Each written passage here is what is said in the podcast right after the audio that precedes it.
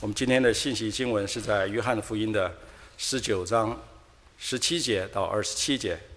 那我也是想说，请呃弟兄念单数节，从十七十七节开始；那姐妹念双数节，到二十七节的时候，我们一起念。啊，弟兄请十七节，他们就把耶稣带了去。耶稣背着自己的十字架出来，到了一个地方，名叫髑髅地，希伯来话叫各各他。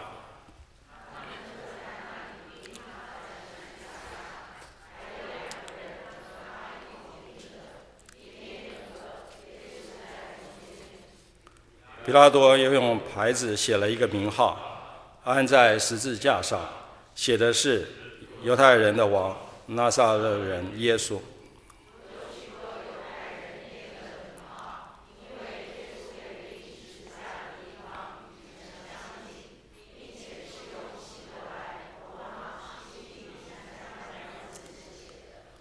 犹太人的祭司长就对比拉多说：“不要写犹太人的王，要写他自己说，我是犹太人的王。”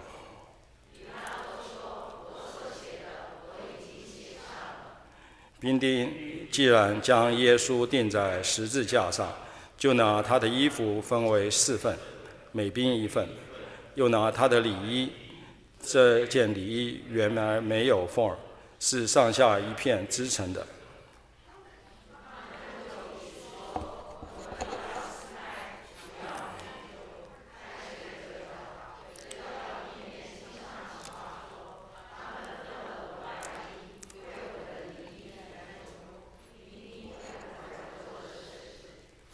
站在耶稣十字架旁边的有他母亲与他母亲的姐妹，并格罗巴的妻子玛利亚和摩大拉的玛利亚。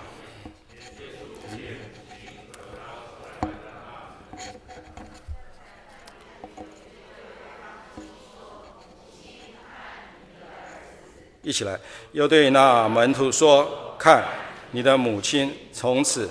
那门徒就接他到自己家里去了。今天为我们证道的是胡维华牧师，证道的题目是“十字架的形与义”。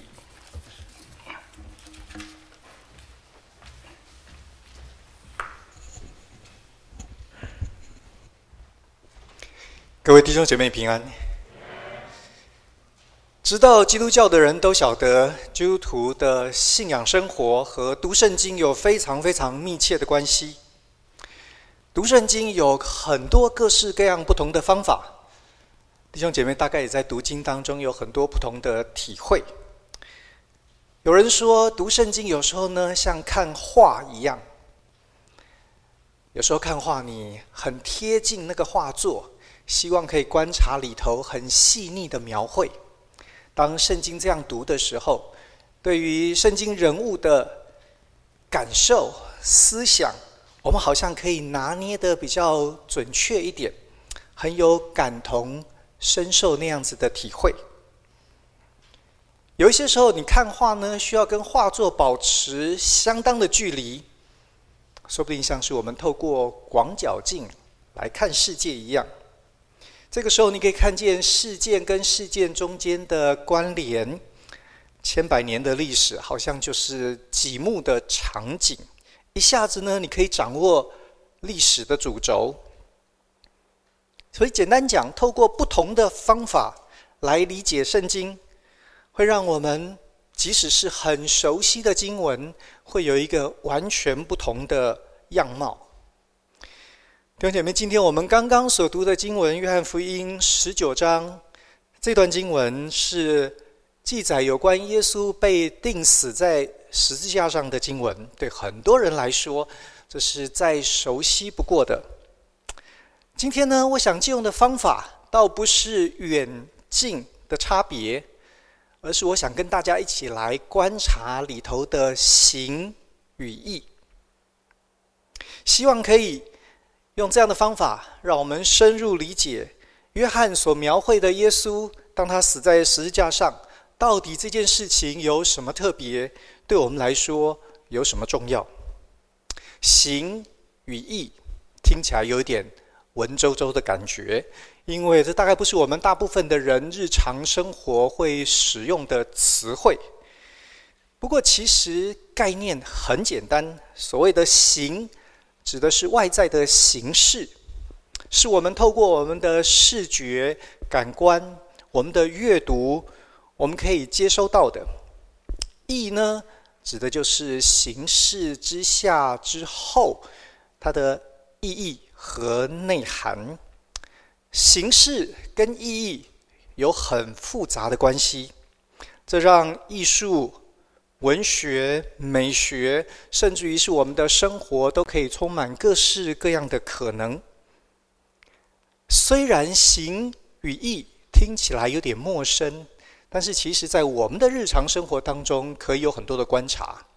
比如说，有的夫妻，各位你看他们比较像是写实主义。怎么说呢？当他们关系好的时候呢，先生甜言蜜语，太太嘘寒问暖。你就知道关系非常非常好。当他们两个人冷战，或者是吵得天翻地覆、地天翻地覆，你就知道这个形与义的距离其实非常短。你看到那个形，你就知道那个意义和内涵。有一些夫妻，他们的互动比较复杂，你看起来好像很好。可是，除非你很认识、很了解他们，不然呢，很可能造成我们是误判的。它的形式和它意义中间的距离呢，可能是比较长、比较跳跃。形式和意义中间的关系、中间的互动，是一件需要深入分析的。我们拿这个观念来看《约翰福音》十九章，在这里谈到耶稣钉十字架。其中，我们刚刚所读的有一段，在形式和意义上面，它的对应非常直接，非常明白。第二十五节说：“站在耶稣十字架旁边的有他母亲和他母亲的姐妹，并格罗巴的妻子玛利亚和抹大拉的玛利亚。耶稣见母亲和他所爱的那门徒站在旁边，就对他母亲说：‘母亲，看你的儿子。’”又对那门徒说：“看你的母亲。”从此，那门徒就把他接到自己家里去了。耶稣不但是约翰的老师，从经文里头我们也知道，他们两个人是交情非常好的朋友。这是耶稣在垂死之前最后的遗言、最后的交代。换句话说，对约翰来说，这自然是无比寻常的重要。经文告诉我们，约翰就把耶稣的母亲接到他的家里。言下之意，当然就是从此以后，他就奉养玛利亚，好像自己的母亲一样。各位，经文的形式是如此，经文的意义呢？对我们众人来说，当然，这一些所有做耶稣门徒的我们，我们理当看重家人。照顾家人永远是义不容辞、天经地义的事。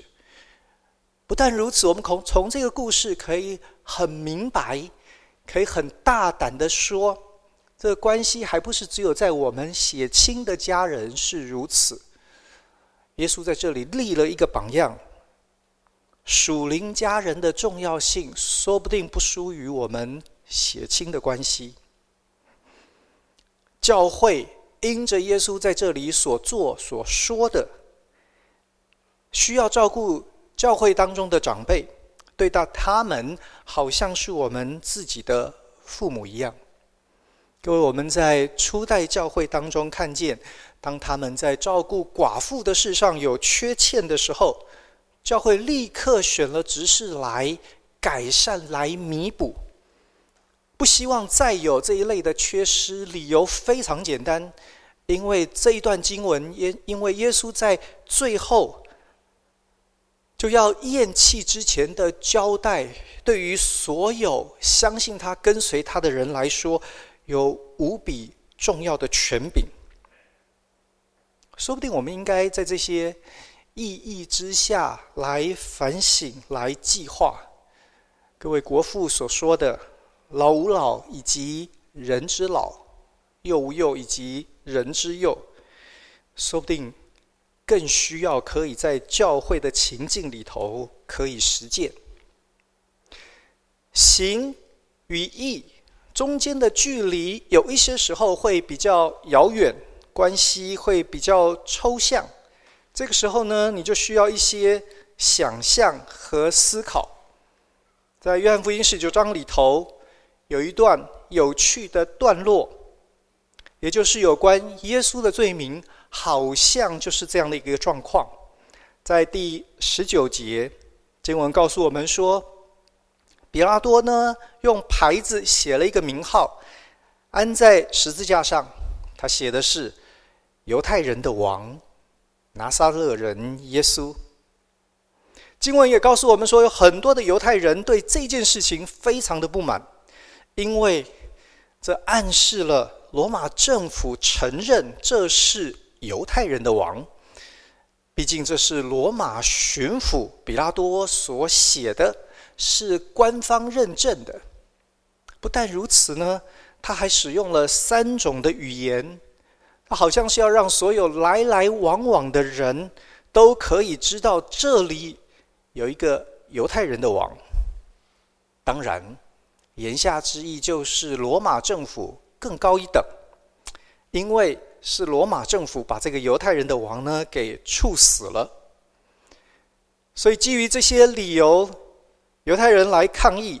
二十一节告诉我们，犹太人的祭司长对比拉多说：“不要写犹太人的王，要写他自己说我是犹太人的王。”这些犹太人说：“我们不承认他是我们的王，那是耶稣自己说的。”弟兄姐妹，你有没有发现，犹太人对于形式也很在乎啊？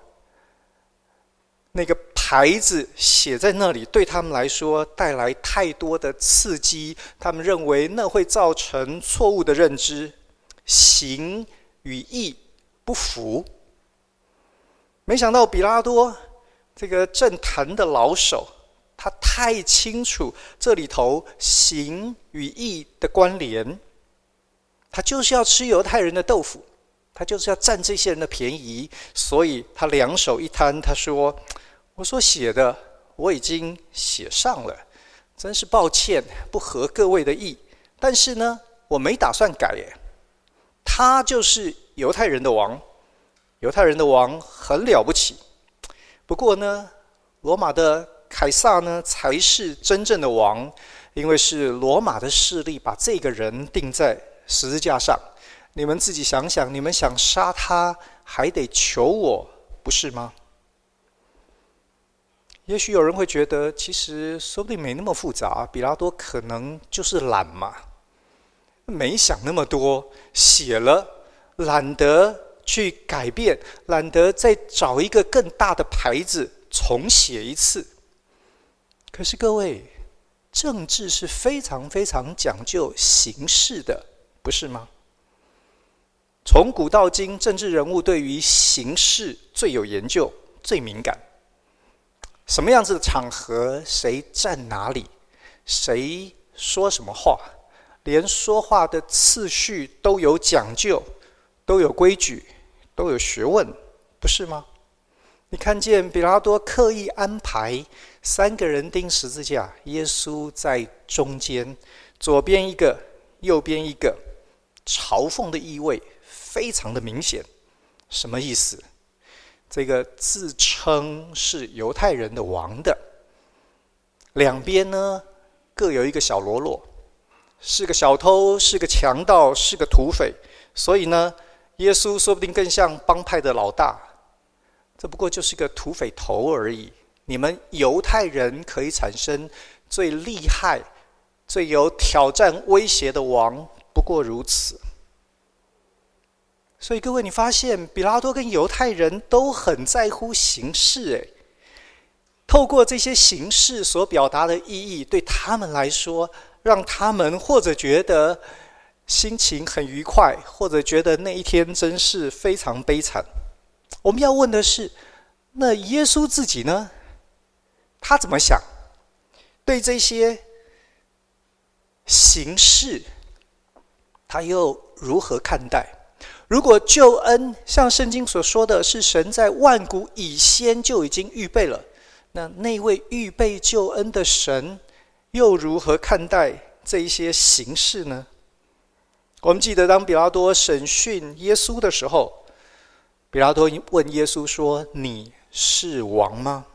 耶稣说：“我是，我为此而生，我为此来到世间。”十八章三十七节，各位，所以比拉多嘲讽的内容，他那一天他的精心的布置安排，那个所写的那个罪名或是名号，其实耶稣某一个程度他是同意的耶。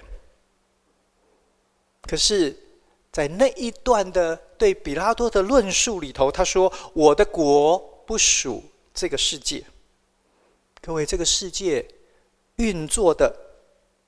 讲究是权力，是人多的武力，是枪杆子的暴力，不是吗？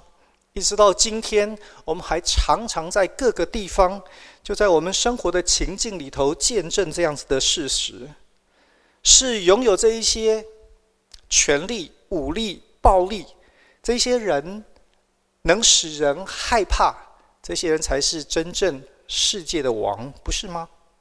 能够借着排场，借着语言，借着文字羞辱人家的，才是真正的强者。这不是我们今天世界的权力观吗？我们常常看见，重要的不是说出来的话，是不是有真理，是不是有见识？重要的是，是谁说的？只有真正掌握权力的人，才有发号施令的权利。他们的意见是这个世界唯一值得听的声音。对耶稣来说，他显然非常不认同这个观点。他坚持自己是王，可是他甘愿接受，不管是犹太人还是罗马政府的羞辱，他愿意接受那个刑罚，因为耶稣的国。不是要羞辱人，耶稣的国要使人觉得被爱。耶稣的王权不是要刑罚人，而是要拯救人。耶稣坚持自己是王，却是委屈，借着这个形式和意义的不妥协，耶稣让我们印象深刻。弟兄姐妹，我们羡慕哪一种价值观，哪一种权利呢？是那种巧取豪夺、赢者全拿那种权利，还是牺牲舍己的付出呢？世界当然喜欢前者，耶稣却说他的国建立在后者，在牺牲、在舍己的付出之上，所以他甘愿让小偷、强盗就在他的左右。对于比拉多和犹太人来说，那是非常好笑的形式，那是高级的漫画讽刺。耶稣却借这个形式来表明，他的国就是欢迎这样子的人。这些人即便在历史当中好像被人厌弃，但是在耶稣基督的国里头，他们可以是被接纳。被改变的一群，上帝救恩的计划透过形式来彰显，在这一段经文里头，还有其他地方我们可以看得到，在二十三节经文提到，兵丁既然将耶稣钉在十字架上，就拿他的衣服分成四份，每兵一份，又拿他的里衣，这件里衣原来没有缝，是上下一片织成的。他们就彼此说：“我们不要撕开，只要研究看谁得着。”这是要应验圣经上的话说：“他们分了我的外衣，为我的里衣研究。”兵丁果然做了这事。我不知道我们在读这段经文的时候会不会觉得很有趣？为什么要这么在乎，花这么多力气交代，让我们读说：“哎，这个衣服到底有没有撕开？”里衣跟外衣都没了，管它有没有撕开啊？可是呢，有没有注意到约翰就是非常讲究形式，对他来说，这个细节好像是不能忽略的。外衣分成四份，但里衣没有分，我们就得问说：那这个形式所代表的意义又是什么？在圣经里头，王的衣服是很有象征意义的。我们大概记得，在旧约圣经里头，至少有两个这样子的故事，一个是扫罗跟大卫的故事。你记得扫罗追杀大卫的时候，曾经有一次突然之间，因为早上不知道吃了什么，他得拉肚子上厕所，他跑到一个洞里头去，没想到那个洞正好就是大卫藏躲的洞穴，所以当扫罗忙着呃让自己觉得舒服一点的时候，大卫把扫罗的衣袍、衣襟给割了下来。经文告诉我们，这个动作让大卫自己觉得非常自责，因为王的衣服代表整个国家，代表王权，代表土地。你把王的衣袍割了一角，代表这个国家分裂。大卫。为这件事情，突然之间非常非常的自责。他原来是要杀扫罗的，因为这件事情，他就反省了，他就住手了。另外一件事情是，所罗门王在晚年的时候，因为他敬拜外邦的偶像，所以神让先知亚西亚去找了另外一个人，叫做耶罗波安。各位，亚西亚把身上的衣服。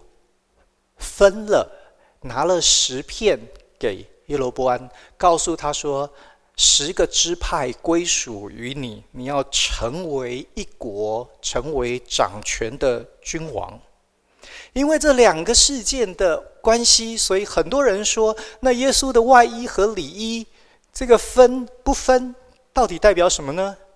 因为外衣是分了。所以呢，很多人说，也许这代表耶稣的国在今天在全地，我们看不见一个好像非常一致标准的样貌和形式，没有一个中央的组织，没有一个人在那里头成为好像世界各地教会的领袖。外衣是分的，但是里衣呢？却没有分，所以代表耶稣基督的这一些国度，今天各地各方的教会，至少在属灵的真理，在生命上面，是一个教会。我们都属于我们的元首基督。听起来似乎是一个好理由，不过呢，我觉得也许。在经文里头，我们得到的暗示是约翰所强调的这些细节，真正的关键在于他应验圣经上面的话。所以说不定呢，约翰看是耶稣所经历的这一切，都是圣经经文的应验。各位，这些细节，坦白说是微不足道的。分了外衣又不分里衣，其实也蛮特别的。所以呢，他要告诉我们，耶稣上十字架并非偶然，而是全能神奇妙的安排。因为有这么多你想都想不到的经文在耶稣身上应验，所以它不是。巧合不是偶然，是那位全能的神为我们可以认出耶稣是基督而所做的奇妙的安排。也许这个理由要好过于我们去强解那个外衣和里衣的问题。各位，这个用细微的事情来证明耶稣上十字架不是偶然，不是巧合，它有非常重要的含义。说不定还可以在这一段经文里头找到其他的证据。二十八节说：“这是以后，耶稣知道各样的事已经成了，为了要使经上的话应验，他就说：‘我渴了。’钉十字架的人会口渴，大概一点都不特别。但是在垂死边缘，在十字架上挣扎了相当一段时间之后，还会说话的人，就我们所知是非常非常的少。绝大多数的人在这个时候，他是奄奄一息。他已经没有力气说话，他大概也没有那个欲望要说，因为很可能不会有任何人理他。可是耶稣却说：“我渴了。”又是一个非常微不足道的细节，一个告诉你不是巧合、不是偶然的应验。三十一节开始告诉我们，耶稣定时字那一天，马上就要是安息日来到。所以呢，就有人去求比拉多，叫人来把钉十字架这几个人把他们的腿打断，让他们死得快一点，所以可以尽早处理尸体的问题，免得在安息日的时候还留在十字架上。经文告诉我们，三十二节兵丁来把左右两个的腿都打断了。只是来到耶稣那里，看见耶稣好像已经死了，就没有打断他的腿。另外一个兵呢，三十四节说拿枪扎耶稣的肋旁，随即有血和水流出来。约翰花很大的力气讲这件事情，他说看见这事的那人就做见证，他的见证也是真的。并且他知道自己所说的是真的，叫你们也可以信。这些事情是真的，有什么重要呢？因为这些事成了，为要应验经上的话说，他的骨头一根也不可折断。经上又有一句话说，他们要仰望自己所砸的人。弟兄姐妹，为什么耶稣的腿没被打断？这么关键呢、啊？这里强调，经上说他的骨头一根也不可折断，所以整个钉十字架过程，不管是重要的事件，或者是细微的枝微末节，都很关键。它让我们最后可以说，这个人从生到死都不是巧合，都在神。完整的计计划和预备当中。不过，各位，如果你真的贴近那个形式，在意那个意义的话，你会注意到，在这里的形式到意义呢，已经开始跳跃，已经开始需要想象。因为出埃及记十二章四十六节是被引用的经文，讲到他的骨头一。根也不可折断。那里提到的是以色列人所献逾越节的羊羔。各位，逾越节的羊羔的骨头一根不能折断，把它用在耶稣钉十字架上。我猜，在那个十字架的现场，所有人都目瞪口呆。怎么会是这一节啊？你有没有注意到，约翰使用的形式开始扭曲了耶？他开始需要信仰的眼光，他开始需要对救恩的认识。前面经文的应验给我们一些把握，比如说外衣里衣的问题。可是那一些呢，没有办法真正成就信仰的内涵。你需要信仰，你才会更深的一步看见耶稣在这里所做的事。他成为月节的羊羔，他成为我们在神的军队、神的审判临到的时候，我们可以保全性命的理由。最后一句话呢，似乎跳跃的更厉害。三十七节说，他们要仰望自己所扎的人。你仔细想想，那一天经文告诉我们说，是一个兵。拿着枪去扎耶稣的肋旁，然后血和水就流下来了。各位，他的抬头只是为了想要知道耶稣是不是真的死了。其他的人呢？其他的兵另外还分到外衣的还有三个眼，他们在那里，如果他们也抬头看的话，说真的是蛮无心的哎，纯粹只是看看我们同同伴在做什么事，他们哪里有要仰望呢？他们要仰望自己所扎的人。最后这两段经文让我们注意到，有一些时候形式必须要扭曲，才能够表达一些特别的意义。各位，你记得毕卡索的画吗？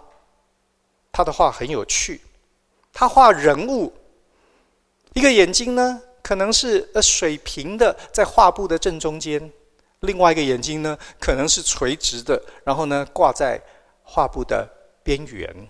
至于鼻子、耳朵，你得在整个画布当中到处去找形式的扭曲。可是对他来说，这些形式的扭曲才能够表达一些特别的意义，或者是情感，或者是思想。为什么呢？因为形式常常很有限。我们画山、画水、画植物、画人。形式能够表达，可是到一定的程度，意义呢，却常常是无限的。所以呢，它会，我们觉得我们词穷，我们觉得我们能够选择用来代表的象征很有限，所以我们只好刻意的扭曲那个形式，让你去思考，去跳跃。好找到那一些真正的意义，它可能是无限的能量，可能是心灵的愉悦，来成就伟大的艺术。弟兄姐妹，我觉得约翰在这里做一模一样的事，从耶稣这个人跳到逾越节的羊羔，再往下跳，跳到那一些人他们都在做的事，可是他其实完全没有仰望的意义。但是对我们来说呢，我们知道，我们知道约翰要指出一个非常深刻属灵的道理：世界要寻找的救恩，不是人所能够提供的，只有神自己的赏赐才能够真正救人。人需要做什么呢？人需要做的就是抬头看。其实我们能做的。我们想象，我们能够为神做的，都是自我安慰、自我感觉良好而已。当我们真正无助的仰望的时候，我们可以在那当中看见神的爱，看见神所设立的赎罪祭，为我们而牺牲。当我们这样仰望的时候，那个。带来死亡的十字架，却成为我们的盼望，我们的拯救。各位，这就是福音。在十字架的现场，非常多的人在那里，每一个人有不同的想象，不同的期待。有人跟救恩擦身而过，有人在那里看见天国的真正的成就。观点在于你能不能够接受，这是神奇妙的方法。当你放弃世界的价值观，放弃以人为中心的历史观，这个救恩才有可能对你完全展开。各位，这整个的经文到底教了我们什么？除开一些点的教训。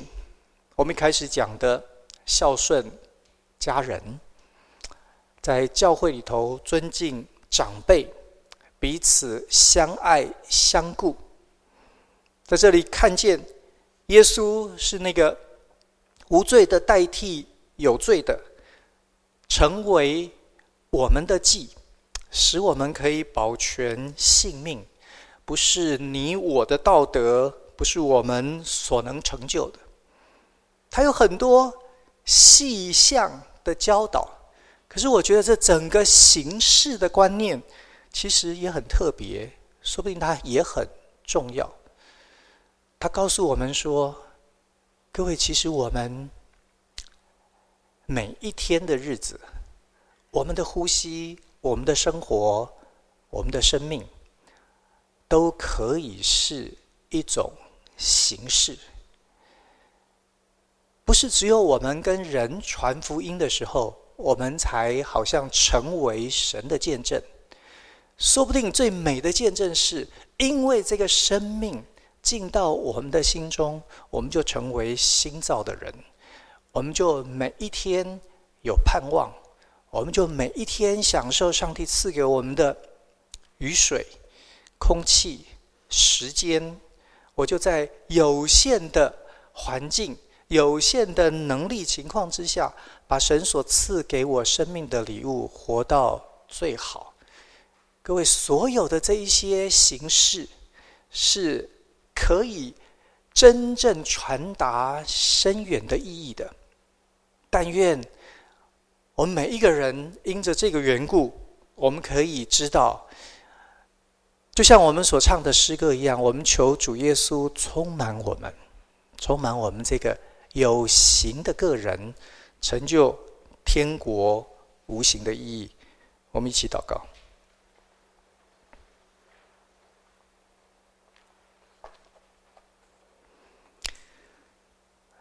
谢谢父神，我们的呼吸，我们的动作存留，我们的生命全在乎你。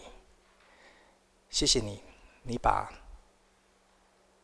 生命的形式、美好的形式赏赐了我们，又叫我们在耶稣基督里头有真实永恒的生命。但愿因此，我们可以把我们的生命交给你。愿你的旨意在我们众人身上成就，让我们也许有限的形式，可以成就无限的美好。我们这样祷告是靠耶稣的名，阿门。